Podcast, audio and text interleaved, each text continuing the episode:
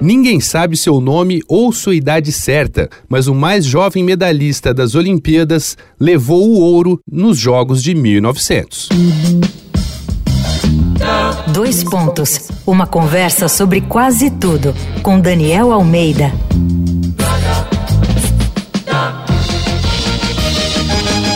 Nesse episódio da série Jogo é Jogo, a gente vai falar de um pequeno grande esportista. A incrível skatista Raíssa Leal, a fadinha, fez bonito em Tóquio ao levar a prata no street para o Brasil com apenas 13 anos. Mas outras crianças também saíram dos Jogos Olímpicos com medalhas.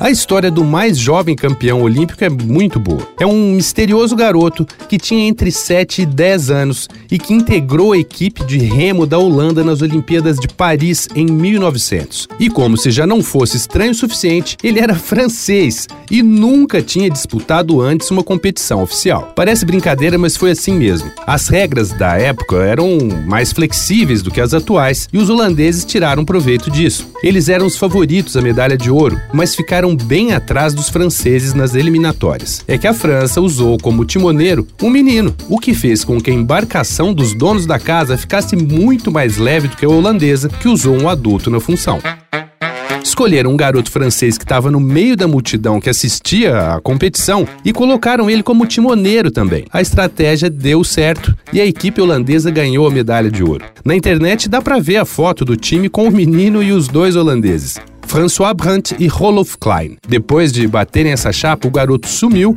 e a identidade do mais jovem campeão olímpico da história se mantém desconhecida até hoje. Vai lá no arroba Danico Illustration e dá uma olhada nas ilustrações que eu estou fazendo inspiradas na série Jogo a Jogo. Eu sou Daniel Almeida, dois pontos. Até a próxima. Você ouviu Dois Pontos, uma conversa sobre quase tudo com Daniel Almeida.